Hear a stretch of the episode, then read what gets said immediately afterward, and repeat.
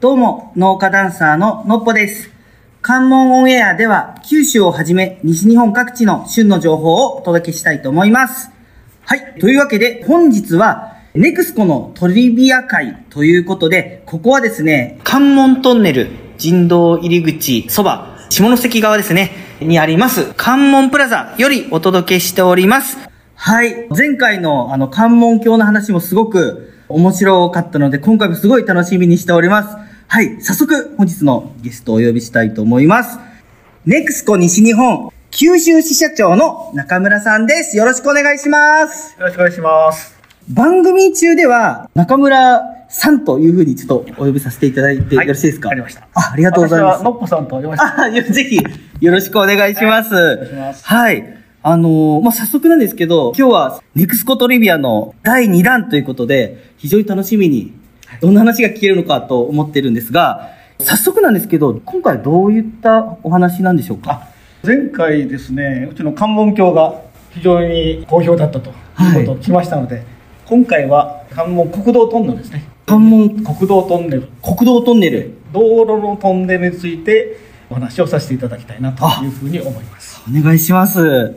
じゃあ早速ですけど、はい、はい、じゃあノップさんにまずはい、質問です。はい、お願いします。関門海峡にですね、まあ、交通インフラとしてのトンネルは何本あると思いますかえ交通インフラ、はいああなるほどなるほど道というかとしてのトンネルトンネがルです何本あるかそうです。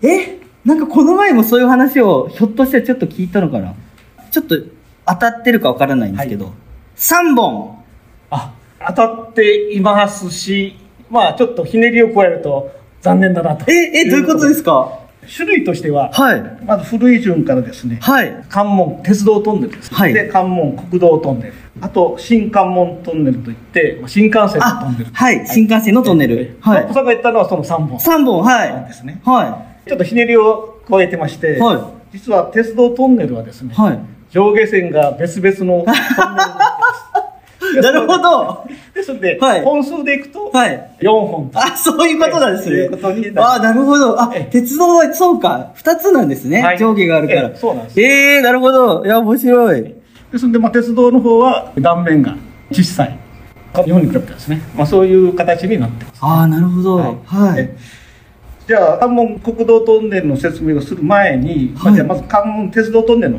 方からちょっと振り返ってみたいあな、はい。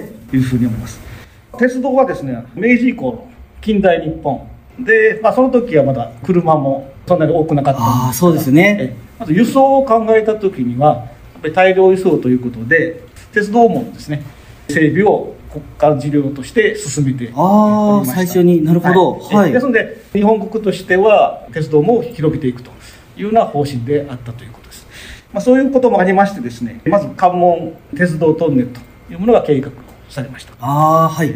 それはですね明治43年に始まったということで新聞報道にもあるようですですのでもう非常に古い非常に古いですよね。えもう100年ぐらい前ですかねはい、え明治ーはい1910年ですからおお。 100年以上前あその時に関門鉄道トンネルの計画がスタートしたあ、はいと。いうふうになっておりますはい。で、まあ、その後ですね関係省庁でですね、まあ、手続きや調査、まあ、そういうのもまた時間かかりましたし、まあ、その間ですね関東大震災とか、えあーあ。世界大恐慌ですねあ大恐慌。はいはい。 大恐慌がありまして、まあ、国家としてお金がなくなってしまいましたああ。でまあ、そういう予算上の問題からですねなかなか実際に工事がスタートしなかったああ、なるといほうど。ことの問題がありまして、はい。本格的に着手したのはえ昭和11年え、結構かかりましたね。ですで非常に時間がかかった状況になってます、はい。ねで昭和11年から工事がスタートいたしまして、はい昭和16年にはですね下り線が貫通あ、なるほど。はいで昭和17年には下り線が開通をしてますえーえ、これ戦時中ぐらいそうですね、はいですよね。はいえーそんな時にできたんですね。そうです。ええで上り線はですねそれから2年遅れまして昭和19年に開通おーということになってます終戦ちょっと前ぐらいですよねええ。そうですえーそうなんですねそ。の当時に、はい関門鉄道トンネルは作られたということでございます、ええ思った以上にええ昔でした。はいはい。でもともとですね計画した時は当初はですね橋梁案だったらしいです橋っていうことですかそうですあ、はいはい。ですけど、まあ、軍の方からですねおおえ。橋だとですね要は敵の標的になりやすいとああ、なるほど。いうことと実際標的となって橋が落ちますとですね、うん。それ海峡を塞いでしまいます、ああ、そうですえね。えですので軍艦が通れなくなるとああ、とい確うかことに。で、そういう問題がありましてですね、軍の方からの要請でですね、トンネルになったということになっております。いや、すごい。戦時中ですね。そうです。すごい。はいはい。でそういう歴史がありまして、じゃあ今度は関門国道トンネルの説明に入らせてあなるほど。次は車が通るトンネルができるんですね。はい。関門国道トンネルは昭和初期、まあ、だんだんとですね、道路整備の必要性ですね、はいが高まってきた時代がありまして、昭和8年、 8年。はい、内務省の土木局で関門連絡道の調査がスタートしたと。はあはあいうことになってます。うんうん。とするとですね、まあ、鉄道の構想から考えますと、約20年遅れと。ああ、そういうことですいねうこと。なんはです鉄道網の方の整備の方が早く進むというい。。進んだ。鉄道が着工するちょっと前に道路を作り始めようかって話が始まったってことですね。はいそうですねはいへえ。で、内務省もですね、やはり橋梁案で本腰を入れてたらしいんですけど、おお、まあ、鉄道と同様にですね、軍の抵抗にあってトンネル構造となったと。あーなったそうはいはいじゃあ、ここでまた質問でございあます。はいお願いします関門鉄道トンネルとですね、関門国道トンネル。はい、まあ、いろんな違いがあると思いますけど特徴的なものイメージしてくださいはいはい2つ大きく何が違うというふうに思いますか、えー、これは難しいですねえ二鉄つあ道るとえ鉄道と道路、鉄道と道路え違いが二つあるんですかまあ、いろいろあるんですけど、はい大きな特徴的なもの大きな特徴ですかええ何があると思いますか、まあ、いろいろ答えは、まあ、それぞれあるんですけど、はいええまず大きく大きくですか計画する上でも必要な違いですえー、えーちょっとまあ大きな違いって先ほど鉄道トンネルが2本あると言いましたはいそれが1本ですのではいまず大きく違うのは違うのは広いえそうです断面が大きいはいということになります。あが一つ目ですか、はいはいもう一つは何でしょうもう一つ、はいええー、そうですねヒント。はいあヒントヒントいりますかあ、いや、欲し いです。ぜひください。めっちゃ優しい。ありがとうございます。鉄道は電気で走ってます。はい。車は何で走りますか、エンジンです。エンジンで走るとなると、はい。電気とエンジン、はい。何が違ってきますかあ、電線があるかどうかとかですか電気だと、要は排気ガスが出ませんよね。あ、なるほど。えまあ、今、この時代では車も電気自動車がありますけど、なるほ当ど時。は電気自動車ありませんので、確かに。ええですので常に排気ガスを出していますはい。とすると換気あ正解ですおー、すごい。まあ、ほ、ほぼほぼ答えを 教えていただいたんですけど。えー、なるほど、そうですね。大きく違うのがやっぱり断面の大きさと換気があるかないかというところになってくると思いますですのでまあこれはどっちか表裏一体なんですけどトンネルの中に換気施設を持たせようというふうに考えますとやはり断面をでかくする必要があるとあー、確かに。そうですよね。はい。い。えーですので、鉄道トンネルはですね、断面はほとんどだから、列車の大きさ、で、あとその上に電線が通るような、分の断面でいいんですけど、はい。道路のトンネルは、やはり換気施設をその断面の中に入れ込まないといけないので、やはり断面がでかくなるあということになってます。ー、なるほど。ええ面白い。はい。えーでそれとですねあと断面が大きくなるのはですね鉄道の場合は脱線して事故が起こると要は上りと下りがぶつかりますのでですね、はい。まあ、そういうものを考えた時にもうそこで鉄道自体が閉塞してしまいますのですはい。それを修繕するのが大変だはい。ということで分けられたというようなことも考えてますあであ。そう考え今度はでも道路の場合はむしろ片側だけ走ってその道路は人が動かしますんで、はい。結構ぶつかったりする可能性が多いですよねそ横うにずれたでりするすね。そはうするとむしろ片方側で狭い断面を走るよりも、まあ、大きな断面を走ってですね、まあ、そこで例えば事故だとしてもそれを復旧するためにい。はい。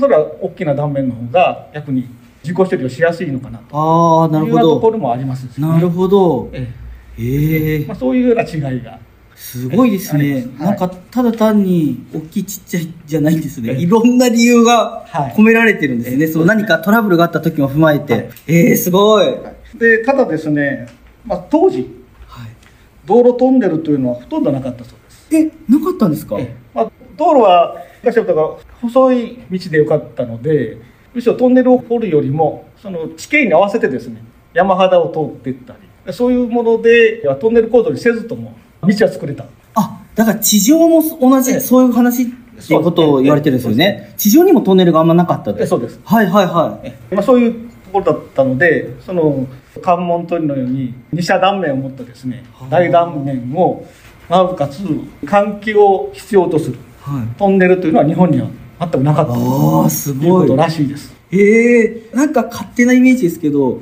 海中にトンネル作る方が、なんか難易度がすごい高いような気がして、はい 当時も相当最先端のトンネルっていうことですよね。昔の技術者の本当にチャレンジおーなプロジェクトだったというふうに考えられますすごい、今じゃないですもんね。はいトンネルが今いっぱいありますけど、はいそうじゃないっていうことですね。でまあ海峡ですので避けて通るわけにいかないのでですねそこに道を作ろうとするとやはりトンネルを掘らざるを得なかったということになりますなるほど、すごい。まあ、そういう大きな断面とあと換気施設がほとんど日本にはなかったのではい。でそれをやっぱり海外から学ばないといけない、はい。まあ、それでですね海外の方にも勉強しに視察に行ったりあーしそういうてことそのか技術を持ち帰ったそうですはいはい。だ例えば、その今の、まあ、後に日本が技術が上がっえて、その発展途上の国の方が勉強しに来るパターンがあったと思うんですけど、同じようなことを昔の先輩たちはええ海外に行ってやってたっていうことですええね。そうです、ええすごい。ええはいただしその時もですね海外でも海峡を渡るトンネルというのは全くなくてえですねあの大きな川を渡るトンネルははいや海底を通るトンネルですねは。はい。そういうものがあったので、はいまあそういうトンネルを勉強しに海外の視察に行ったとあ、川の底にあるトンネル。ええそうですあ、そうか。だから川とまた海だとええ違うんでしょうね。何かが。そうですねこれやっぱ圧力とかですねああええそういうのがだいぶ、まあ、川の深さによってあそうですよね。ええ違ってくるんでしょうあけとどイメージなんですけど上から見ると関門海峡とにかく潮の流れ早いから、 なんかすごい過酷な条件のような気もします。そうですねはい。はい、ええええ海外で学んできて、えはいそれを関門国道トンネルに生かしたというようなことのようですええ面白い。で海外からの技術を持ってきてですね調査検討を得ていよいよ現地の工事に着手いたしますあ、そうか。はいはいはい。これから工事の話していきますと、はい。昭和12年下関と母子においてですね調査立工の工事に着手してます調査立て校。はいはい。これはまずその地質がわからないのでいきなり大きな断面を掘るのは非常に危険ですよねあ、そうか。そういうことですね。はいはそのたい。めに調査のですね小さな穴を掘るためにまず下関川と母子川にですねはい。海峡を渡る小さなトンネルを掘るためにまず立工で下に潜った、はい潜るんですね縦に穴を掘って潜ったんですそうでねす。はいはい。でその工事が昭和12年にスタートしましたああ、なるほど。あ、それでその今から掘る場所が、まあ、い硬いのか柔らかいのとか、いろんなそういうのを調べたってことですはいね。そこにどこに断層があるかとか、はいはいはいそうはいうい。のを調べるために、はいまず調査口を掘って、はい。調査にスタートしたなるほど。ということになりますはいはい。と。で、昭和13年、だけど調査12年に立工のご自着手しまして、その1年後ですね、調査立工の掘削が完了してます。で、そこからですね、海底部の調査口。はあはあはあ海底部下関川と文字川にはいまず立工を掘りましたんで、はいそこから今度海峡の下に向けてですね、あ、なるほど。あのーすごい。調査口を掘っていったとはいはいはいいうことはですい。ええでそれが約縦横2メーターのですね調査口だったらしいですー、えー、え、人間が入るんですか、それはえ。そうですえ人間が入らないと掘れませんのであ、機械じゃない。え当時あはえ人間がそうか、すごい。すごいですね。ですね2メーター2メーターの調査口を掘り始めたのが昭和13はい。年でその1年後には両側からですね掘った調査口が貫通していますはいはいはいはい。え昭和14年はい。ねでで、それをもって調査が完了しまして、はい。で、同じ昭和14年にですね、本光寺の公式をあスタートさせたはい。はといい。うことでごはざいいます。とこれまでは1年おきにまあそういうイベントがありまして、はいまあ、順調に確かに、進んでそうですいきまねした。はい。だから技術を海外で学んで、はいで、現地調査始めて、調査もちゃんとスムーズに行って、もうちゃんと行けるねってなって、はい昭和14年にさあ、作り始めようってなったってことですねええ。そうはい。ところがところ昭和14年というのはどういう時代かとが、はい。戦時中、そうです、はえい。大東亜戦争はい。はのちょっと前ですよね、そうですも当時国家徴用令あ、というはのが敷かれまして、あ、はい。要は人あと資機材はい。そういうものが要は軍のために用いられるようになりますので、はいそれ以外のことについては非常に物資がはい足りない時代になります。ああ、そうですね。ねですので、まあ、工事に従事している方がですね戦争に召集されたりうわー。ねで工事用の資機材のですね調達も制限されるはいと。いうような非常に工事にとって厳しい時代に突入したわそけうで。ですすねはいでそうするとですねいや材料がないもんですから、まあ、塩工として使用する木材もですねはい。工事従事者が自ら近隣の山に流木を買い取りに行って加工して使用していたと。あの、今、四歩行っていう言葉が出てきたんですけど、はいええし四歩行って何のあえっとこれなでんですしょねうトンネルを掘り進んでいくと、はい。自由面が出ますよね、はい。土砂を取った時はい。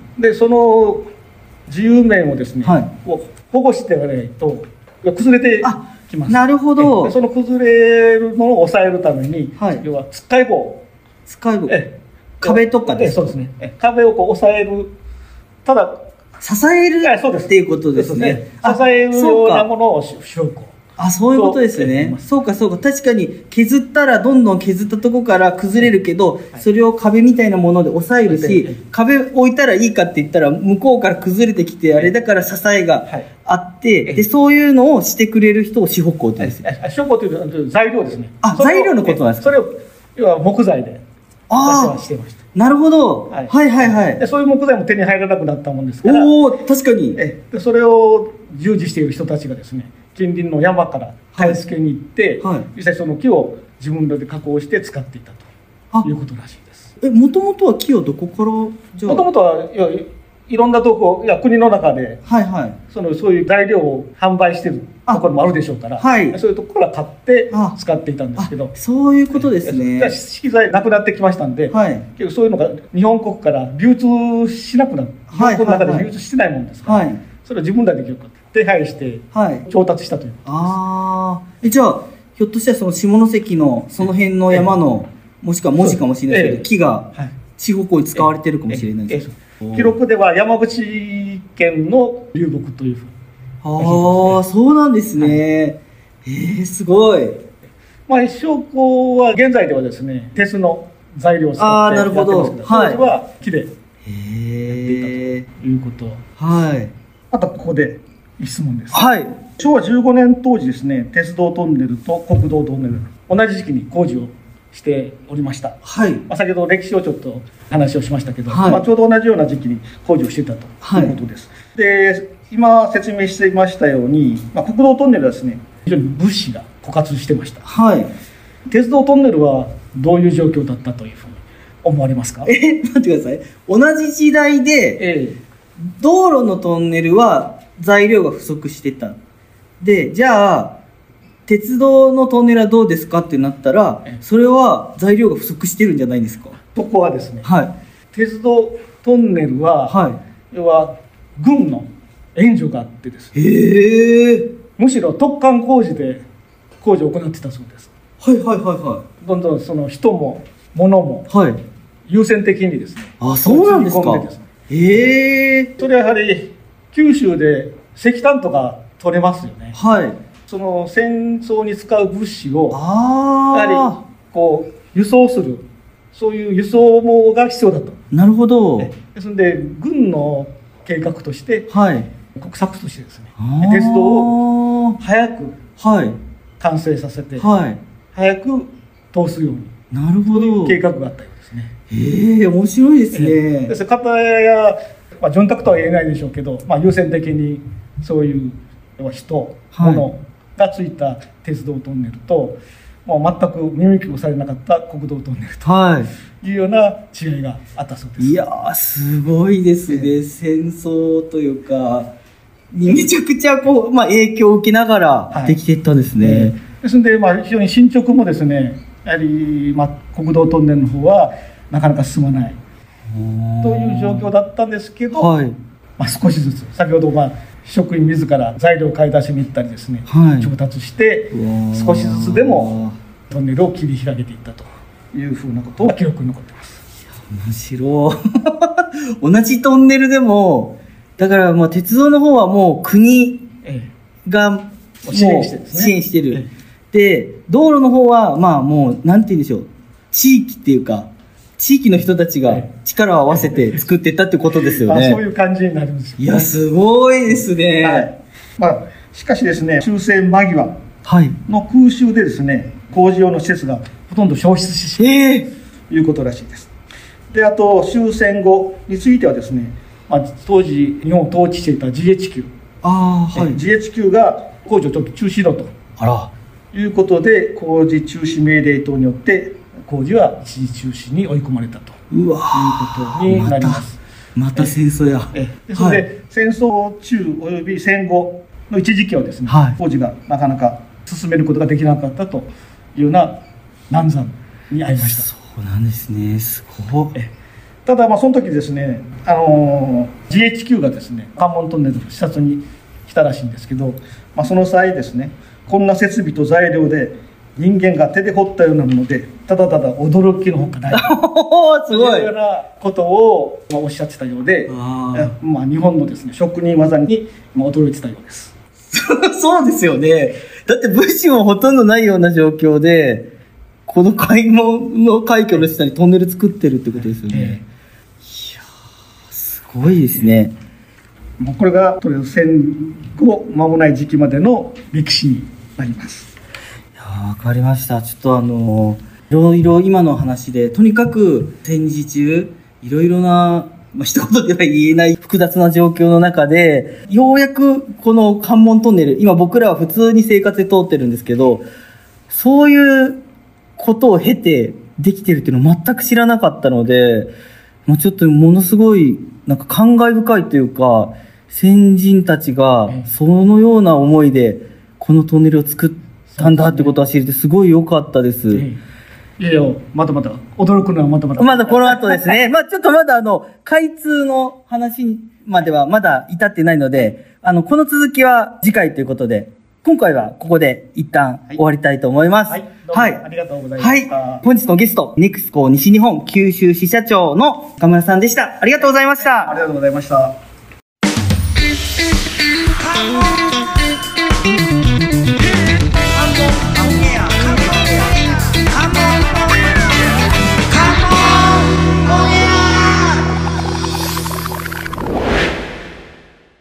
どうも、農家ダンサーののっぽです。関門オンエアでは、九州をはじめ、西日本各地の旬の情報をお届けしたいと思います。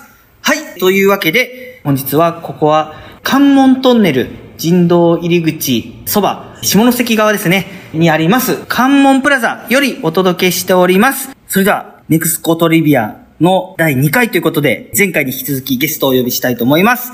ネクスコ西日本九州支社長の中村さんです。よろしくお願いします。今回もよろしくお願いいたしまあす。よろしくお願いします。前回は関門トンネルの工事に至るところまでのお話だったんですが、今回はその続きということで、はい、じゃあ早速お願いします。わかりました。まあ、前回はですね、戦後の GHQ の統治下におきまして、工事が一時中止になるところまで紹介したところです。はい、じゃあ、いよいよ開通につながる話をえさせていただきたいと思います。はい、前回もいろいろ驚かれたと思いますが、まあ、今回も新しく気づきがあるとこはあると思いますので、はい、よろしくお願いします。はい、お願いします。じゃあまずですね、GHQ が統治してますが、昭和26年、サンフランシスコ平和条約が発行されました。はい、でそれでようやく GHQ の統治から解放されて、はい工事が再開しました昭和26年に。はいあーそうですで昭和27年にはですね道路整備特別措置法が成立し、関門トンネルを有料道路事業として整備することが決定しました。道路整備特別措置法というのははいどういう法律なんでしょうか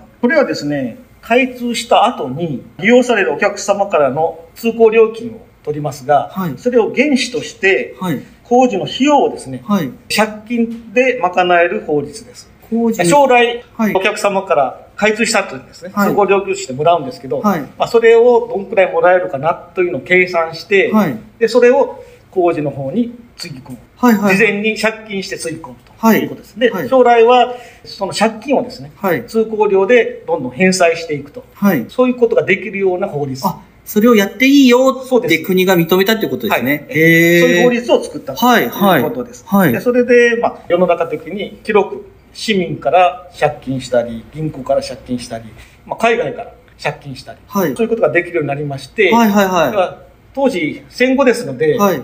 国にお金がありませんよね。そうですよね。ねはいはい。復興のために全くお金がないので、まあ、そういうインフラを整備するお金がなかったということで、まあ、そういう借金して将来到来のお客様の通行料金から返済するそういう計画でですね工事を進めていくというような仕組みを作ったとあ、なるほいうこど。とでございます、はい。はい。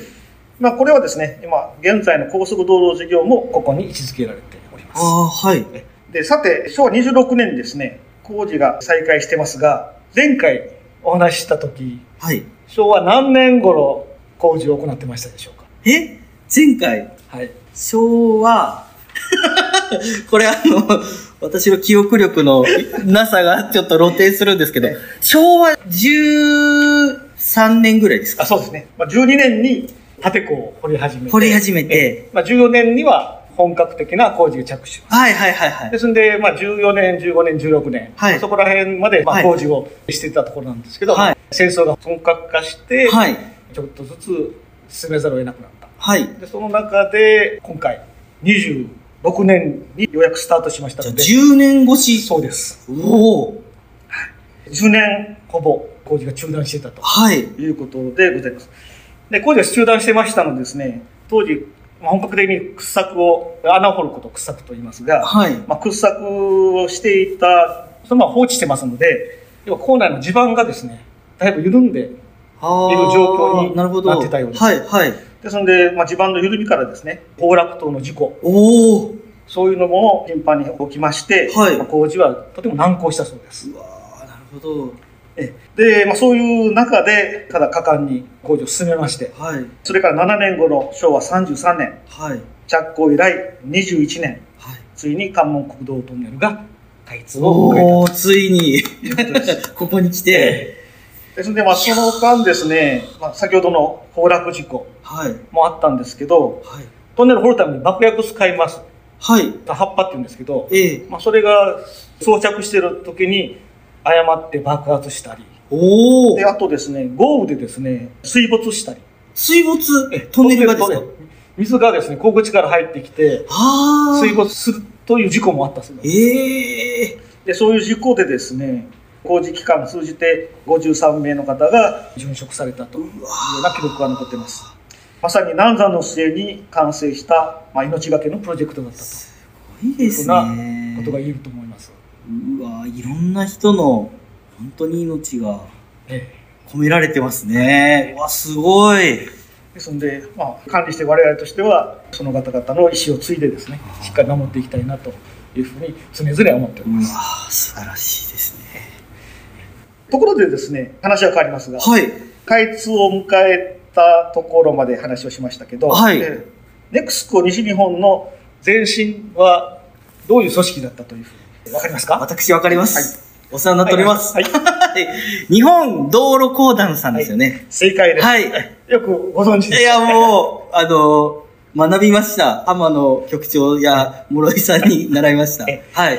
で日本道路公団はですね、先ほど説明しました道路整備特別措置法はい。その成立を受けて国に代わって有料道路を受け持つ受け皿的な組織としてはあ、は昭和あはあ31年に設立していますはあはあ。あ、そういうことですか。あはいそれまではじゃあ国が、そうですその道路のはい事業を仕切っていたんですけど、それがそ、その日本道路公団さんに移ったんです有料道路ねと、要は国でするということは国費であ基本的にやる事業なんですけど、ええそれを借金をして、はいでまあ、有料道路事業として進めていくという、はい受け皿としてですね、はい道路公団というのが設立したあ。ああ、なるほど。その際にですね、まあ、昭和31年ですけど、関門国道トンネルの事業もですね、えー国の方から引き継いでます。ああ、なるほど。はいはですので、あの、開通が33年でしたので、その前の31年にですね、日本道路公団の事業ということで、その道公団が引き継いだということなんですが、い。はい。ただ、もうその時、国の方でもう順次工事を進めてましたので、はいまあ、事業主体としては日本道路公団だったんですけど、はい実際は国の方にですね、委託をして、はい。お金を支払って、国の方で引き続き工事あをあ、そういうこ進とめそうでいうすね。形を取ったようです。へえ、なんか面白いですね。途中から国がやってる仕事をもう全く知らない人間がこうやるよりも、まあそうですよねそうです継続してお願いしたと。へいうことでえす。はい。なんか逆はありそうですけどはね。いなんか国が委託はありそうですけどえ、その、なんか、そういう事業者が国になんか、えまあ、その時は、やはり。りもう継続してる工事ということで、はいねまあ、国の方にお願いいやしたとー、。すごいなんか、激動の時代感がそこにもありますね。ですので、はい日本道路公団が実際関門の事業をやるようになったのはですね、はい。開通後の維持管理、そこからがスタートだったと。ああ、なるほど。はああ、いなるほど。完成してからってことですね。え完成してから維持管理を日本道路公団が主体となって行うようになったというような歴史があります。へえ、いや、面白い。じゃあまた新しくここで質問です。はい。関門トンネルを管理するにあたって、換気設備以外で特徴的なものは何だと思いますか先ほど、はい。換気施設はい。道路トンネルということで、はい換気が必要だというような説明をしました。はい。今度は換気設備以外以外。で、関門トンネルを管理するにあたって、はい。特徴的なものというのは何だと思いますかまだ特徴あるんですね。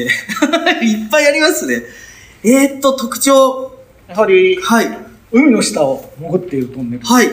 さて、ヒントをいただけますでしょうか。海といえばはい。何がありますか海といえば、海といえば、船水ですね。あ、水。はい、はい、はい。水、あ、海は水ですね。は、はいいはい。その水があるから、あ、水があるから、わかりました。はい、水があるから、トンネルに水が入ってくるんですよね。そうです。はい。えそれで海底トンネルで当然水が染み込んできます。はい。その染み込んだ水を処理するというのが、はい。まあ、関門トンネルはいの一つの特徴、あそうですよになりね。だって全部水ですもんね、周りは。はいああ、なるほど。そうですちなみに1日あたりどれくらいの海水をポンプ処理していますでしょうかええええこれは難しいです、ね、難しいですね。 まずその、単位がわからないです。 何まあ、これはもうちょっと答えを言いますあ、お願いします。今現在4800トン、トンはい、の水が1日処理をしているえといえうことのようです25メートルプール20メーターかける10メータはい。ーの1.2メーターの深さのトンネルの16杯分プール16杯分が1日。え一日その水をポンプで汲み上げているというような数字です。すで、そういう水を汲み上げてるんですけど、はい下関側の汲み上げ場ではですね、まあ、近隣の皆様がそのお水をですね、汲みに来て活用されているええそうなんですかいや、すごい。と。まあ、あの、岩盤を通ってくる水なので、はい。非常に綺麗なああ水。だということです。天然水ですかえはい。えゴミとかですね、全部はいろ過されまして。あですので、あの、鮮魚あ。はい。を運ぶトラックはい。あたりの水としてはですね、ああ。でそういうトラックがよく汲みに来ているらしいです。確かに。はい。めちゃくちゃ有効活用できますね。ええで、まあ、それと加えてですね、関門トンネルはですね、照明設備はい。とか、あと、自動火災感知器とかですね、はいそういう防災設備など、まあ、日本初のですね、長大道路トンネルとして、設備関係も日本で初めての設備を検討し、導入しています。あ、それまでじゃなかったっていうそうですことなんですね。まあ、そんな長大なトンネルがなかったものですからあ、。そういうことですね。えでそういう中でいきなり関門トンネルを掘ったということの方が驚きですいやいや、すごいですね。ですので常に当時最新のはい技術、またむしろ海外になかったものを検討し導入したようですだからひょっとするとその関門トンネルを参考にして後に海外でその水中のトンネルがええできたりもしたんでしすてかいると思います。あまあ、少なくとも日本のトンネルについては、はいその関門トンネルで培った技術はですねいろんな更新の道路トンネルに生かされております。あ今の時代で言ったら宇宙事業じゃないですけど誰も海の中 あの車で行ったことないけど、それ行けるようにするっていうことをやったってことですもんね、うわーすごいいやちょっとあのー第2回もなんでしょうなんかその途中のやっぱり崩落事故とかまあ、その第1回でも戦争があってっていうことでなんかいろんな方が本当に命がけで携わってきて、まあ、もうそれこそ命を燃やして作ったトンネルっていうか、まあ、前回も全く同じこと言ったんですけど、えもう感慨深さがすごい出てきて、なんかすごい次通るときめちゃくちゃなんかドラマを感じながら通れるような気がしてます。ありがとうございます。管理する我々もですね国のため人のために命を懸けて戦ってくれた先人たちはい。戦ったちを、まあ、トンネルを掘っていただいたはい。先人たちの気持ちをですね受け継いでしっかり管理をしていきたいなというふうに思ってます。うわー素晴らしいお話でした。まだまだあのお話聞きたいんですが、お時間が来ましたんで、一応今回は開通までのお話ということで、続きはまた次回ということで、一旦終わりたいと思います。はい。というわけで、本日のゲスト、ネクスコ西日本九州支社長の中村さんでした。ありがとうございました。ありがとうございました。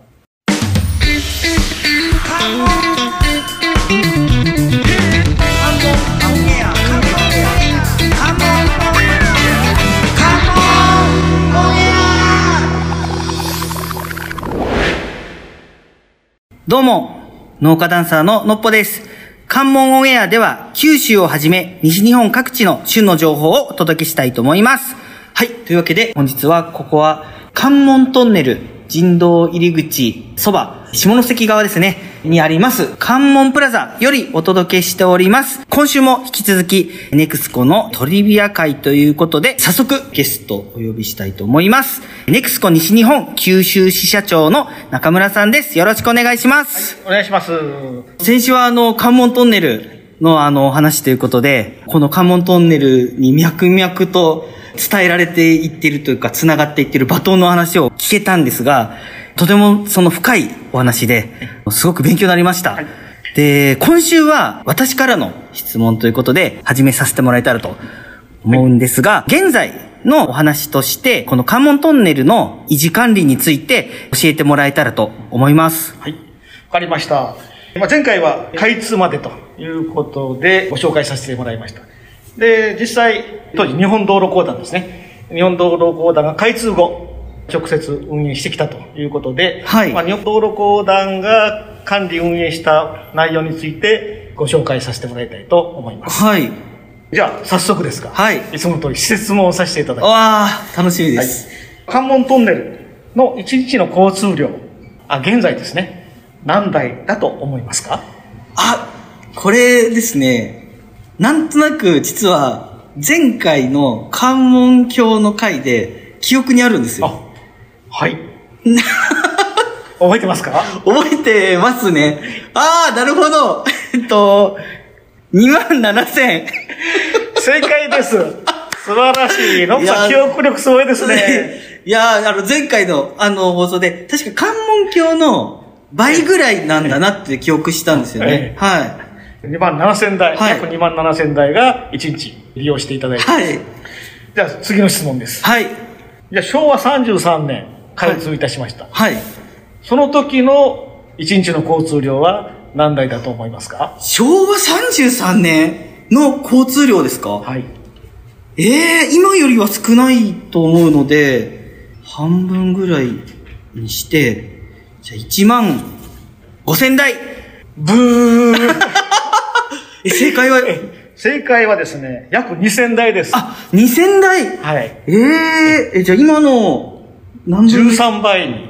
なってるんですなね。りますねうわはい。で、まあ、戦後間もない時期なので、はいやはりまだ、そこまで車が走ってなかっーたああ、そうか。いうのがありますよねはい。と。で、その後ですね、高度経済成長に伴って、まあ、急速なモータリゼーション化が図られて、はい。で、今の交通量になってきたと。ああ、なるほど。車が普及したっていうことですね。ええそうですはい。で、前回の説明の時に、道路整備特別措置法ああ、はいはいはいはい。の話をしました。はい、あの、借金をしていいよってやつですね。はいお客様からのお金でえ、そうです後で返すんでってやつですね。その時、計画を立てないといけません。はい。で、要は、お金を返していくために、はい。何年間の通行料金を取って、それで借金を返せるかとああ。いうような計画を立てます。はい。それでは、あの、道路特別措置法はい。が出て、関門トンネルが有料道路化されました。はい。で、有料道路化された当時ですね、はい。その償還計画は、約何年間を見通してたと思いますかなるほど。何年でその借金を返せるかってことですそうね。ですはいも当時2000台なんですよね。はい。ええー、50年とか ですかいや、それもうちょっと短くてですね。すいません。はい。 30年で返すような。なるほど。計画ですねはい。で30年間でもらう通行料金をはい建設費につぎ込んでいったと。なるほいうこど。とになりますはでその時の通行料金はいくらだったと思いますかい。え、今と違うんですね。はい。多分、当時のお金を聞くとびっくりすると思います。えーどういう意味でびっくりするかなんですけど。はい。ええまあ、今が普通車で160円ええそうです。なので、はい。普通車ででいもくらでしょうか2000台で30年で、ですよね。は。い。わからん。高かったんじゃないですか、逆に。あ、あ、いい線いってますね。おわかりました。いくらぐらいでしょうじかゃあ、500円。ああ、なかなかいい線いってます。ああ、そうですか。ええおええー実際はですね、はい700円。おーえ、ちなみに、え当時の700円ですよね。ええ今で言ったら、え何倍になるんでしょうか。うん。すいません。そこは私の勉強いや、でも、もそうですよねええ。今の700円じゃないですよね。そんなだったんですね。そうなんです。ええで、その時の計画ではですね、はい1日3000台を計画してます。はい。で、普通車が700円。はい。で、それを30年間でえ借金を返していこうはという計画になっていたそうです。い。ええでも、でも、はい。先ほど、現在走ってる交通量の話をしましたよ。はい、はい。まあ、開通後、急速なモータリゼーション化が図られて、はい。交通がどんどん増えましたよね。ですね。はい。そうしたら、借金は早く返せます。正解です。はい。実際は、15年、半分。半分で借金を返したそうです。ああ、なるほど。はい。それぐらい急速に、要は日本が成長していったってことですそうですね。ね。はい。ええで、借金を返したら、じゃあ、中古料金はどうなるでしょうかそっからはもう、そのまま維持したら儲けが たくさんありますけど法、律ではですね、はいもう借金を返したら、はい。無料で開通しあしなさいと。そうなってるんですね。ええ今、はい。ネクスコ西日本が管理している高速道路も、はい。まあ、借金を返したら、はいあとは無料でで通行するというような法律になっています。ただその、維持運営を続けるのもお金かかりますよね。はい。そうです。ええだからいいところに気がつき ました。だから、無料にすると成り立たなくなっちゃうのえでえ、まあ安くはするけど、例えばじゃあ700円だったのが350円ぐらいにして、その管理の費用とそうしですてねもいただくような形ですかね。正解です。そういう仕組みになってます。はい。ですので、もし、その維持管理費をまた有料道路制度として取らないとすると、はい。それは全て国費で賄っていかないと。あ、なるほど。ええ。関門トンネルは国道ですので、はい。ええ、もし料金を取らないとすると、はいそれは皆さんの納めた税金で維持管理をしていくとはいいうことになります。はい。ただ、まあ、関門トンネルは、はい先ほど設備の話をしましたけはど、いまあ、いろんな設備がついてます。はい。要は換気設備、はい。あとポンプで水を汲み上げる設備、はいあと照明設備、はい。あと防災の施設、はい。そういう非常にお金がかかる設備がありますので、はいやはりただですると非常に国に負担がかかるとなるほど。いうことで、まあ、維持管理に関するお金は取っているはい。でそのお金がですね、まあ、その15年以降、まあ、昭和48年に償還しましたはい。でその償還後は普通車150円とあ、そこで、え昭和ということになりま48す年に。はいなるほど。結構落ちましたね。700円から。そうですはいえそはい。して維持管理に必要なお金というのは、はいまあ、大体それくらいかなああ、なるほど。ということになりますえーはい。えただそれはもうただ電気代とかだけじゃなくてですね、はいコンクリートも劣化してますし、そうですよねいろんな修理をしないといけませんので、はいはいまあ、そういうお金もある程度計画として見込んでですね、はい通行料金を設定しているというあーことになります。はい。なるほど。え大体それがですね、10年サイクルぐらいで計画は立てていきます。はいはいはいではい。まあですので、10年でどんくらいの工事が起きるのか、維持管理ですね、必要なお金っていうのは大体どれくらいなのか、はいじゃあその中で、じゃあいくら取ればいいのかということで計画してですね、通行料金を決めてます。なるほど。ええですのでですね、例えば大規模なはい。補修が必要な場合、はい。特にですね、関門トンネルは海底にありますので、先ほど言いましたように、海水が染み出ますよね。そうですよね。ええそうするとですね、例えば、関門トンネルは下に人道がありまして、上に道路が通ってます。ああ、そのはいはい。間をですね、はい。えー床板というはいコンクリートの板がですね、分け隔ててるんですけど、はいはい。その床板あたりは常に車の荷重がかかってますので、そうですよねあ。の繰り返し荷重がかかってますので、非常に傷みやすい。はいはいななはおい。かつそこに水が回ってくるとですね、はいと劣化が進行します。海水ですもんね。はい。えそれで鉄筋とかも錆びますしですね、はい。でそういうことがありますので、はいそういう床板をはい取り修理したり、はい。まあ、最悪取り替えたりですね。おー取り替えたりそういう。ことをええそういうはことを必要とします。へえあと施設関係も常に最新のものをい。はい。持ってこないといけませんので、はいそういう施設関係のお金もかかるとはい。いうことで、いろいろお金がかかります。いやー、すえごい。ですので、このそれぞれの10年間でですね、どういう工事をするかというものを計画して、はい。料金を設定してということになります。で、48年から先ほど普通車150円と言いましたけど、はい。平成7年から平成18年の間、はい。これについては、普通車は200円。あ、ちょっと上がりましたね。値上げをしました。はいはい。でそのはい時は大規模な補修工事、ああ、そういうことそうですいね。うものを計画しますので、はいまあ、そのお金を賄うために、はい。ちょっと料金を上げたということです。なるほど。あ、じゃあ一般の人も、それでわかるんですね。あれこれ何か始まるのかなみたいな。はい、ああ、そういうことです。はい。え、じゃあ、変な話ですけど、関門トンネルはい。の、その、海中にある、あの、トンネルなんで、その先ほど言われたように劣化もあるんで、そのままで無限に寿命があるわけじゃないと思うんで、当然、あはい補修をしていくと思うんですけどええ、それはだから、関門トンネルの通行料金から捻出されてるってことですかあ、そうです。ああ、なるほど、はい普段払ってる160円でそこに行ってるんですね。はい。はい。おお、だから皆さんのはい通行料金で、はい。関門というのを健全に守っているとああ、なるほどいう。ことです。なので、1回目、2回目で話しましたけど、はい。先人たちが苦労して、はい掘ったトンネルをですね、はい未来永劫を残していくために、はい。日々維持管理をしていますお。ーで、そのお金は皆さんの通行料金から賄っているというあこあ。とです。じゃあ、自分たちもある意味参加してるんですねあ。その通りです先人たちはいが繋いだバトンをえ繋ぐはい。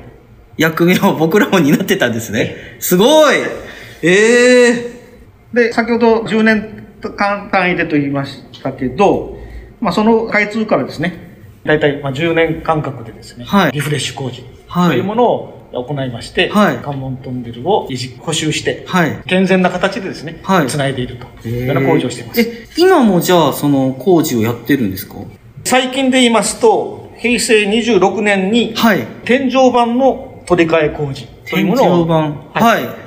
車道が走ってるんですけど、はいその車道の上にですね、汚れたゴミを外に出すはいはいはい。換気のスペースがあるんです。はい。それで車道とそのスペースを区切るところにはい天井板っていうのがはいはいはい。あります。はいそれも劣化してきますので、はいそれの取り替え工事というのをはい平成26年に実施して,、へしてます。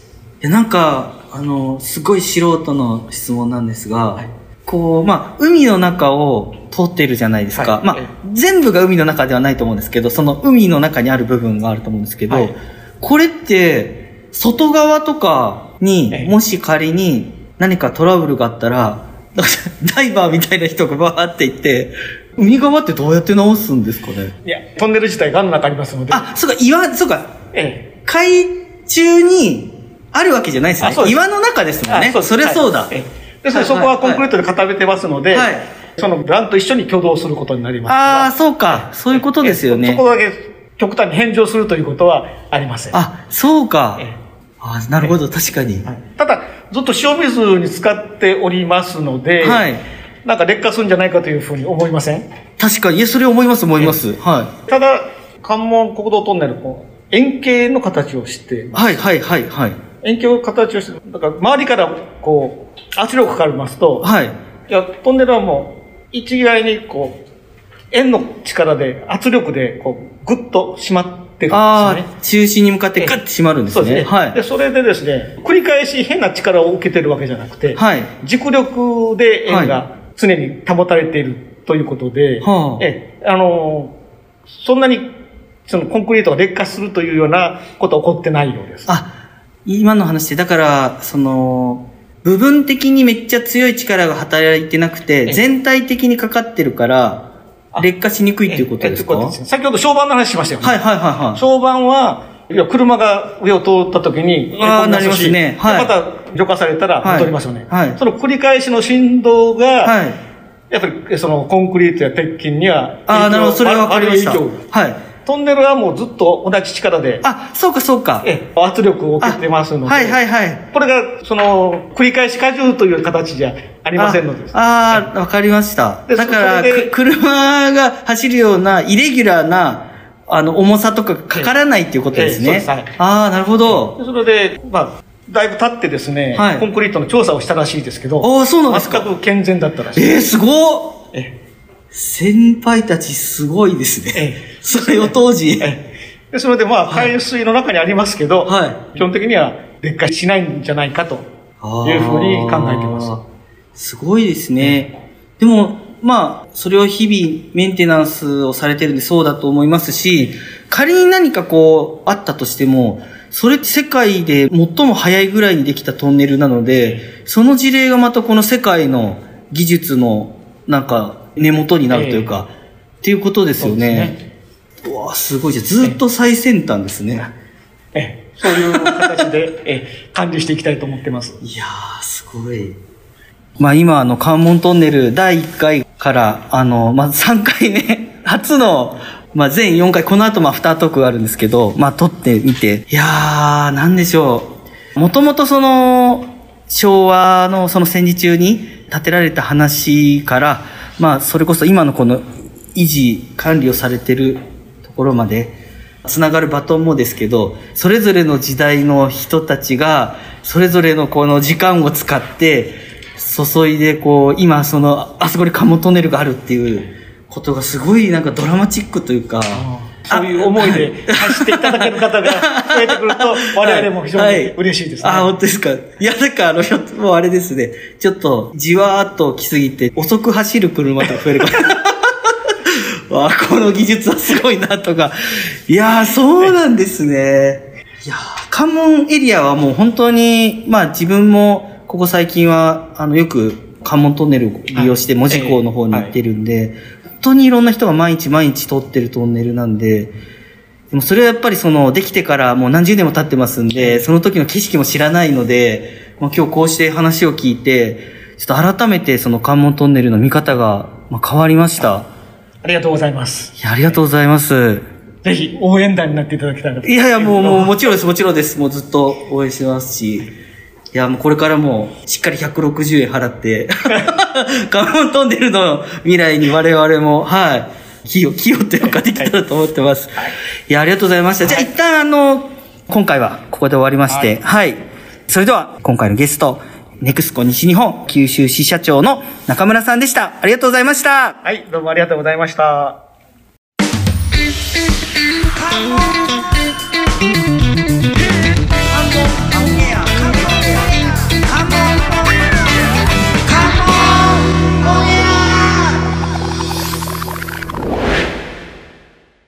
どうも、農家ダンサーののっぽです。関門オンエアでは、九州をはじめ、西日本各地の旬の情報をお届けしたいと思います。はい。というわけで、本日は、ここは、関門トンネル、人道入り口、そば、下関側ですね、にあります、関門プラザよりお届けしております。早速、本日のゲストをお呼びしたいと思います。ネクスコ西日本九州支社長の中村さんです。よろしくお願いします。またまた登場させていただきました。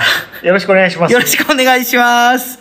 この収録で4回目ですね。そうなんですはい。まあ、ここも。お疲れ様でおご疲ざいれま様でした、本当に。いやー、関門トンネルの、本当にこの始まりから今までを、もう一気に教はいえていただいて、とても勉強になりました。はい。いえいえ、こちらこそ応援団になっていただいてありがとうございます。いやーもう、ちょっとですね、これをまた地元の友人や、 あの、観光で来れた方に、この関門トンネル物語を熱く語りたいと思います。あぜひぜひ。はい。まあその1回目から3回目までご紹介いたしました話については、はい。このプラザに来れば、あ、ええ 一目瞭然ですのそうですよね。ええしかも写真付きで、そうですね。はいえ関門トンネルもですし、関門橋、橋の方の、この写真もええあります、ここには。はい。えぜひ皆さんここに来ていただき、こう、先人たちの苦労を分かってほしいなというふうに思いますね。そうですね。ちょっとドラマのワンシーンがいっぱい、あの、ええここに展示されてますんで。で、一応あの、いつもですね、このアフタートークはい。では、まずあの、今回、関門オンエアにご出演されての感想を聞いてまして、あはい。あーはい。ええあの、ぜひ、ビッグボス、中村さん に、はい、関門オンエアの感想を聞ければと思うんですが。あ、私非常に上がりそうなんです。あ、そうなんですか、ええ上がりそうなんですけど、はい。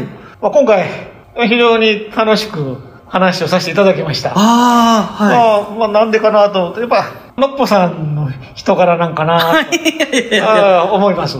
いやいやいやいやいや、あの、正直、今回、あの、その中村さんに、ほぼほぼ話を聞いて、驚くというか、その、ええいつも以上に、あの、聞くだけで、それぐらい、あの、お話がうまかったので、はいあ、そうですかあはい。いえいえ、もう、やっぱり、過去の歴史をですね、はい。ぜひ、のっぽさんに知ってもらいたくって、はい。やっぱちょっと熱くなってたかもあ、しいれませやん。いやいやいやいや、いや、本当でも熱い話でした。良ければ、今、関門プラザ、ここはいろいろ写真あるじゃないですか、はそれを見ながら、ちょっとなんか、お話とか、あ、しても面白いのかなと思い、ちょっと、うろうろしながら、いいですか、はい。これが今、正面にあるのが、当時の、その関門トンネルの、はい中の写真ですですね、これ、今、万歳してる写真、すごい、えはい。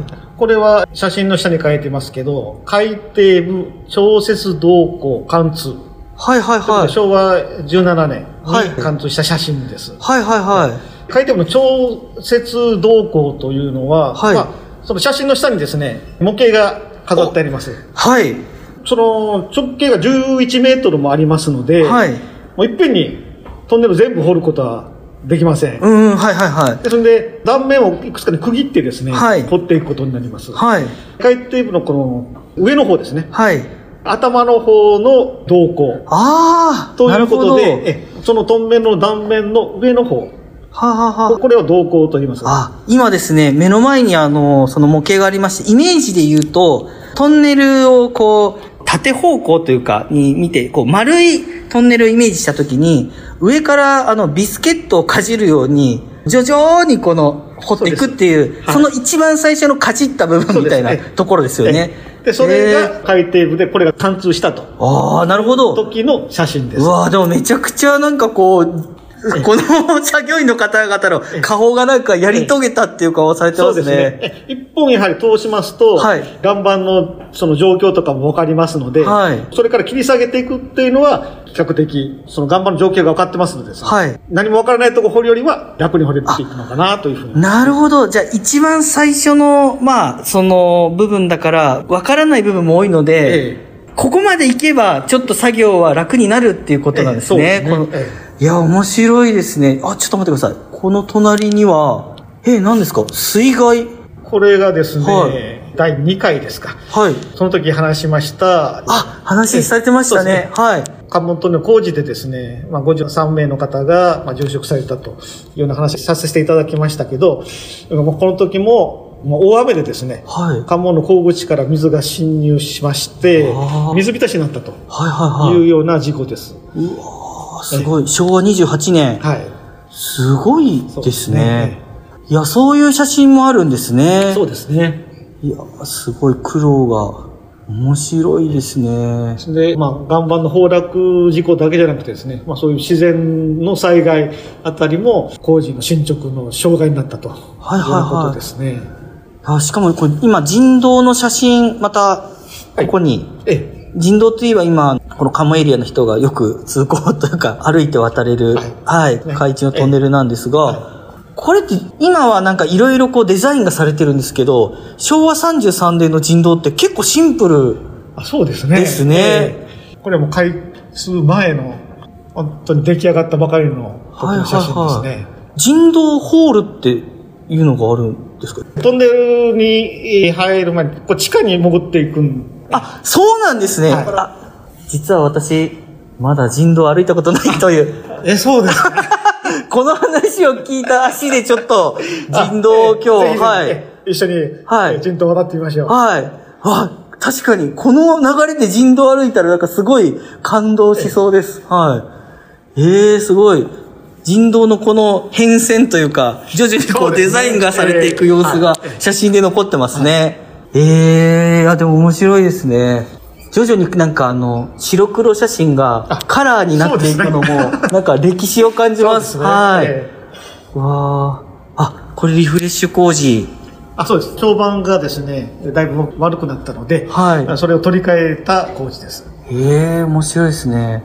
なんかあの、話をお伺いする中で思ったんですが、はいひょっとして、あの、中村さんはこういう工事にえ携わっていたことがあるんですかええっとですね残念ながら実際現場でですね携わったことはありません、はい。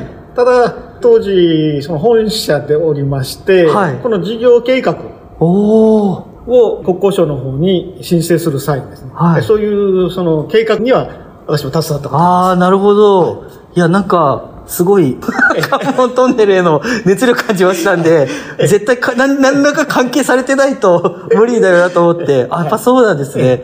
いやー、すごい。いや面白いですね。この関門プラザ実は初めて、あ今あ日、そうですか、はい、ここも初めてだったんですが、面面白いでしょ面白いです。面白い写真がいっぱいあります。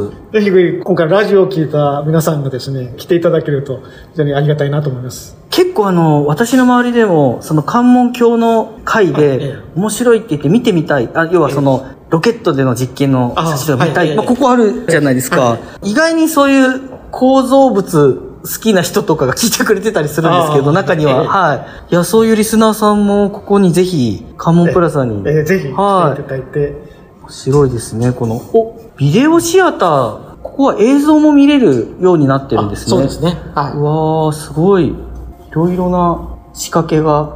い。自分で、え、来た方が操作して見れるようになってます。あ、なるほど。で、その映像っていうのも、この関門トンネルとか、関門橋にそうです関する、あ、写真だけじゃなくて映像でもそうです見れるようになってるんですね。そうかそうか。その映像の中には、その、この関門橋の噂のロケットのシーンが動画で見れるっていう、はい。いやー、またいつも、ちょっとあの、 このすぐロケットっていうのに引っ張られてしまうという か、いやー、そうなんですよ。いや、実は自分たちの周りでも、やっぱりこう、試験でロケット使うって、なかなかな、ああ。判断だと思うんですけええど、それを当時の先人たちがええ、それで行くぞってやった、その決断がすごいなっていうそか、うですね。はいえおそらくもう今回培った技術が将来日本のどこかでまたそれが使われるというふうなことを考えているでしょうから、あ今のうちにいろんなデータを取っておこうというふうに考えたと思います。あー、なるほどええ。そういうことですそうでねすね。ええだからその、ネクスコ西日本さんだったり、日本道路公団さんというよりはええ、広えく、えその技術、世界のそういうインフラの技術に寄与するそうです意味もあって、チャレンジされてるんですね。いやー、すごー。昔の土木の技術者たちはそういうふうに考えて仕事をしてたんじゃないでしょうかね。うわー、そうか。だから職人というか、その、もちろん自分の技も研ぎ澄ましながら、この後世というか未来に向けても技術を残していくっていうことを実際にされてたってことですね。いやー、すごい。いや、ちょっとさらにその、さっきのまたあの、ロケットの映像がなんか深いというか、あー、なるほど。もう今っておそらく同じような検査ってもう難しいですよね、現そうですね。なかなかない。えええ今どっちかというともう電算が発達してますので、なるほど。計算上でっていうことですか。そうですはいええあでその仮想の力を加えたときに、まあ、どう動くかっていうのは、もう電算でおそらく答えが出てくるでしょうから。ああー、なるほど。じゃあ逆に言うと、その現実で実験してみた時代っていうのは、これからはひょっとすると、そっちよりはそのデータ上でになるから。シミュレーションですねあシミュレーションええに。いや余計貴重ですね。そうですねだからここの写真とかはもう今後起きえない状況の貴重な写真ですね。本当に当時は試行錯誤しながら技術を積んでいったんじゃないかなというふうに思います。あすごいなぁいやぁまあ僕もあの、ちょっとダンスとかを踊ってますんえで、なんかこうダンスも同じように技術をこう、一人一人が発明しながら、また後に残していくような部分もあええるんで、なんかちょっとこう通ずる部分を感じるんで、いやー感動しますね。やっぱりでもそういうふうに仕事をしていった方が、やっぱりモチベーションというか、面白いんじゃないかなと思いますけどね。ああ、なるほえーど。昔の人は分からなかった頃からこそ苦労はあったかもしれませんけど、あーまあそれが成し遂げた時の喜びというのが、うですよねえー非常に大きなものだったんじゃないでしょうかね。すごい。未知への挑戦ですね。いやーすごい。もう脈々とネクスコスピリットは DNA はこうやって受け継がれていくんですね。いやー、熱いお話でした。はい。いやちょっと今回あの、まあ、アフタートークもちょっと技術の話だったんですが、い、やもう4回通じて本当になんかその、技術者の方というか職人さんって普段はやっぱりあまり表には特にこういうインフラに関する職人さんは見る機会が少ないと思うので、いやーなんかこうやってお話を聞けて、やっぱ見え方がとにかく変わりました。はい。貴重なお話ありがとうございましあええたこ。ちらこそ、はいえーあどうもありがとうございました。またぜひ機会がありましたら、はいこれからもいろいろと教えていただければと思います。は。い、わかりました。はい、ありがとうございました。はいどうもはい。それでは本日のゲスト、ネクスコ西日本九州支社長の中村さんでした。ありがとうございましはい、た。ありがとうございました。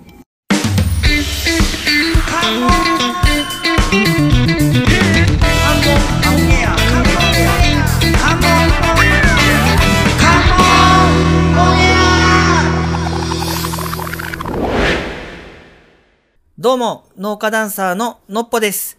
関門オンエアでは、九州をはじめ、西日本各地の旬の情報をお届けしたいと思います。はい。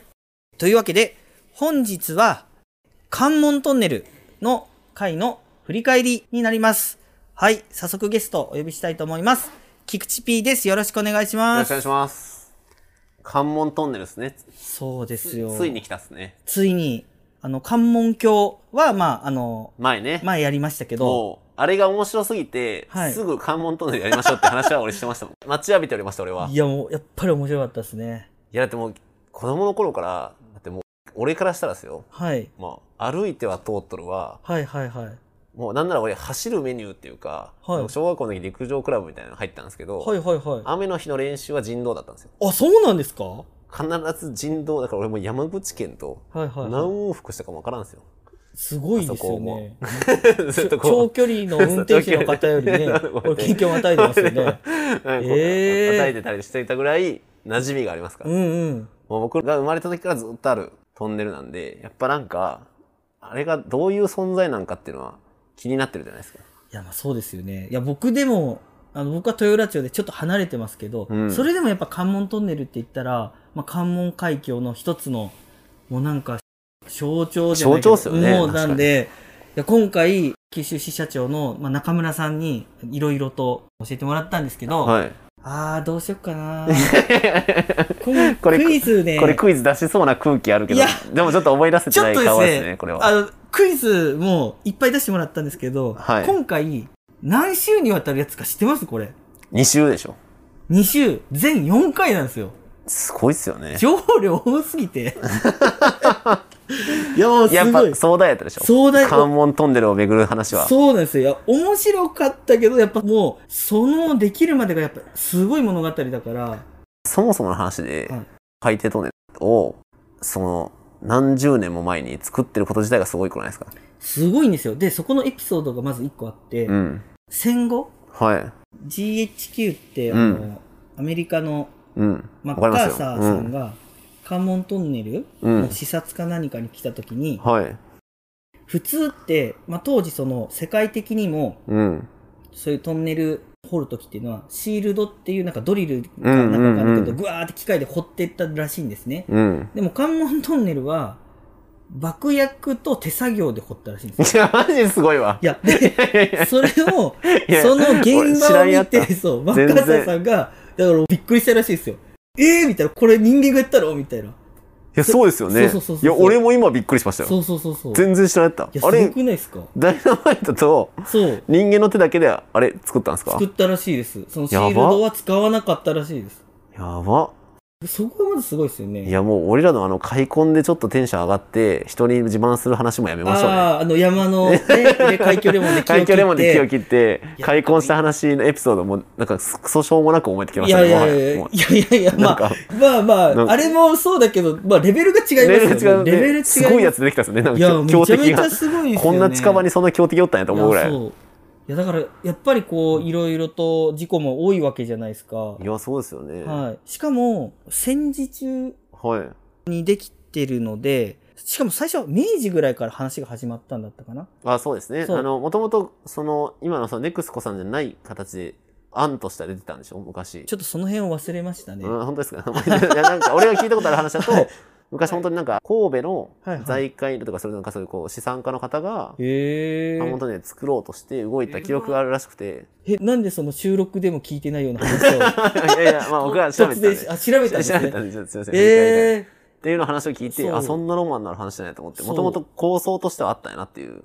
なんかその、まあそれが戦時中、戦争のこの資源不足とか、うん。そういうので、まあ中止になると。うん。たただ、鉄道に関しては、運送って重要じゃないですか。うんうん。だから国策として先に通したんですよね。先に通したらしいんですけど、自動車に関しては、うんまあ、あの、そういうので、できたのはその戦後になったらしくて、だへからいろんな人が関わってるし、ひょっとしたらその、当時関わってた人は途中で戦地とか行って、で、それで戦後にまたやるってことは違う人がやったって考えられるし、ーまあ確かだからいろんな人の手で、いろんな人の、まあ、それこそ命がけで作られたトンネルだったっていうことがまず分かったんですよ、今に。年すごいわ。いや、それだけでももうすごいですね。すごいですよね。うん。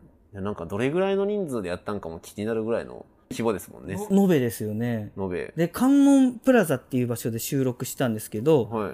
そのトンネルって何回もこう、段階を経て、はいそのさっき言ったバック役とうん手で掘っていくんですけど、打ち上げって言ったらいいから、そ の一回終わったような写真とかあるんですけど、もうその人たちの写真の、なんかやった感、もうすごい です。もう波の感じやです。多分本当いに、 や、そうでしょうね。うん、もう本当すごいことなんだでって、僕らが開墾した後でも出てたぐらい。出てたじゃないですか。うんあれ僕らでもやったと思ったけど、もう出たなん、そんなレそんベなルレベルでじゃないですよね。すごいです。も期う。間もね。うん。しかもちょっと面白いなと思ったのは、海底の方が意外に地盤が硬くて、うん。掘りやすくて、うん。山側の方が大変 なんです大よ。変やったらしいですよ。あ、そうなん柔やらかく。て。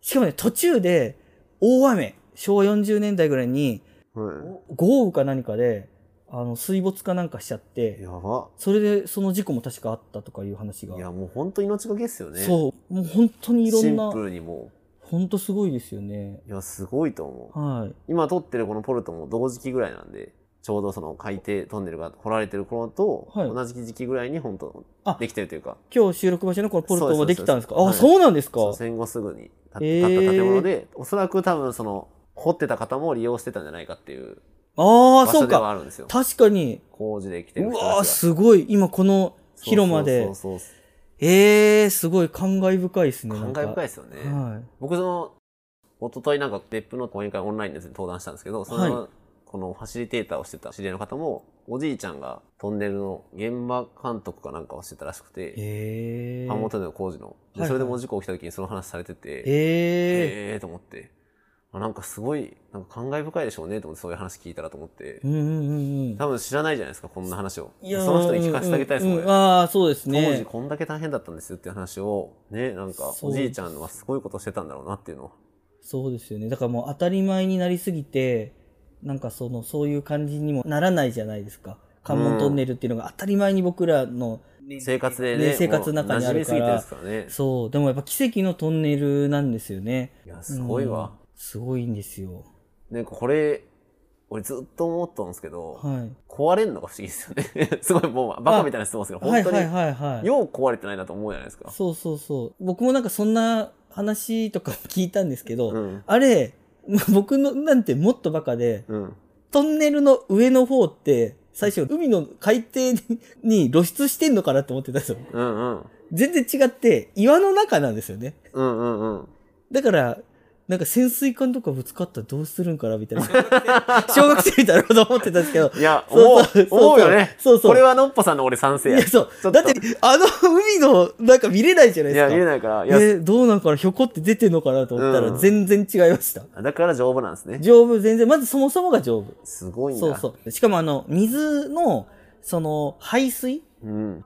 の技術っていうのもかなり優れていて、ちょっと口では説明できないんですけど、うんまあ、とにかくそれをもう、その設計段階からちゃんと考えて作られていて、うんで、。その水は、関門プラザさんの近くで、いわゆる本当の天然の海水って言っても過言じゃないじゃないですか。はい。は、使えるんですよ、その海水。へえ。あの、蛇口をひねったら、出てくるんだ。出てきて、それをだから、魚のイケスというんか、なんかあーそういうのはいはいはいとか利用とかできるらしいんですよ。すごい。エコですよね、めちゃくちゃ。エコそうそう。天然ですよ、もう完全に。いいや、全然知らなかったです、そんなこと。や、もう、そうそうそう、知らないですようん知らないね。そうそうそうそいや、でも本当なんか、当時の、もうあの、できることなら、一回本当俺、その現場で働いてみたいですね。う。一回。一回。いやー、すごいんじゃないですか。毎いや日なんかだって爆破してるんですよ。毎日爆発して手で掘ってるでしょうん。俺才能あると思うんですよ、テレフォロ ー。あ手の方で爆破じゃなくて爆です発ね。じゃなくてはいはいはい。テレフォロー。手の方の ね。まあまあ頑張れると思。いうや、でもほんと大変だったな。大変だったでしょうね。いいやや、なんかでもそうい。ほう労働をした達成感っていうか、とはい。ちょっと、そのやった感うん。ちょっと味わってみたいですよね。いやー、そうですおね。前、明日から海底トンネル掘れよって言われて、うん。え、何年かかるんですかみたいな感じで、まあ、そうですよね。 5年ぐらいかな。って言われた時の、そう、そうですよなんね。か5年間俺海掘るんですかみたいそうな。そう、掘り続ける。仕事でみたいな感じじゃないですか、ねえ多分。わからんですけど、年数とかうもん何年なんかわからんですけど、僕は正確うんにい。や、だから、それをやった時のね。そうそう。だからやりきっ僕、たその収録後に、うん。その、浜野局長と、その中村支社長うん。と一緒に人道を初めて歩いたんですよ。うん。生まれて初めて。僕人道歩いたことなくいてや、。それがすごいですけどね。そうそう。なかったですよ。でも多分その1回目がその話聞いた後だったから、なんかね、良かったです。感慨深いでしょ感慨深い。なんか、掘ったわけでもないのに、 感慨深く歩きましたよ。マジでいや、でうも。わここ人がやったんいや、やっていこれう。それはそうやな。そうそうそういや、もしね、人道を歩いてる人が、もしこれ聞かれたらやったら、もう本当うん一回そういう気持ちで歩いてみてほしいですね、じゃあ。そう、あの物語をね知ってる状態で、なんか自分が、じゃあ、んできるかこれとか思いながら、いや、なんかかっこいいっすよね。その頃の、本当になんか音声とか映像が残っとってくれとったら嬉しかったですよね。技術的にそれがなかったからま、ねあれですけ確どかに。でもほとんど多分爆発音じゃないですか。 いやいやいや、あるでしょ。もうちょっとあああ、る。そうですか。はいはいはい。あ、いや、すごい。写真をちょっとちらっと見てます、はいいはいや、でもこういうの記事にね、このそうまでたすねカモヤナビの方にあげようと思いますね。トンネルと橋はね、両方セットでちょっとまたいや、もうすごい。 2つあげたいなと思ってるんねで。いつか映画とか絶対なるレベルだと思うんでいすよ、や、ね、なんか物語聞い、たら俺、これ、本当、うんいや、もう、局長には言い切らんすけど、うんネクスコさんは橋とトンネルの話をうん映画化した方がいい と思う。絶対。いやもうそのレベルですよねだって世界で初めてのことをや、うん成し遂げた男たちがいたわけですからね。そうですよねかっこいい。関門でしかもすごい。ですよねしかも戦時中っていうと金出んすでよもないこの日本が大混乱してる時期に、いや、そうですよ。その頃動いてにるわけだ命からがけでやった男たちの話そうは、もうすでになんか感動しますよなんかしてほしいうんうんできれば、もう何らかの力で、なん欲かしい、ちょ上部聞いてないかな、これ。私も、 私も 三本の差し入れしに行きましょうかね。 ちょっとねなるほどとりあえず。はいまずはいいややーでもそういう話いでしや、いたやめっちゃ良かったですね。今は日はありがとうございましいいた。やもうありがとうございましたお便りの送り方ですが、関門オンエア公式サイトを開き、右上のメニューボタン、もしくはスマートフォンの方はスワイプをしてコンタクトの画面を出してください。コンタクトフォームに氏名、メールアドレス、メッセージを入力した後、チェックボックスにチェックを入れて送信ボタンを押すとお便りが送信されます。どしどしお便りお待ちしております。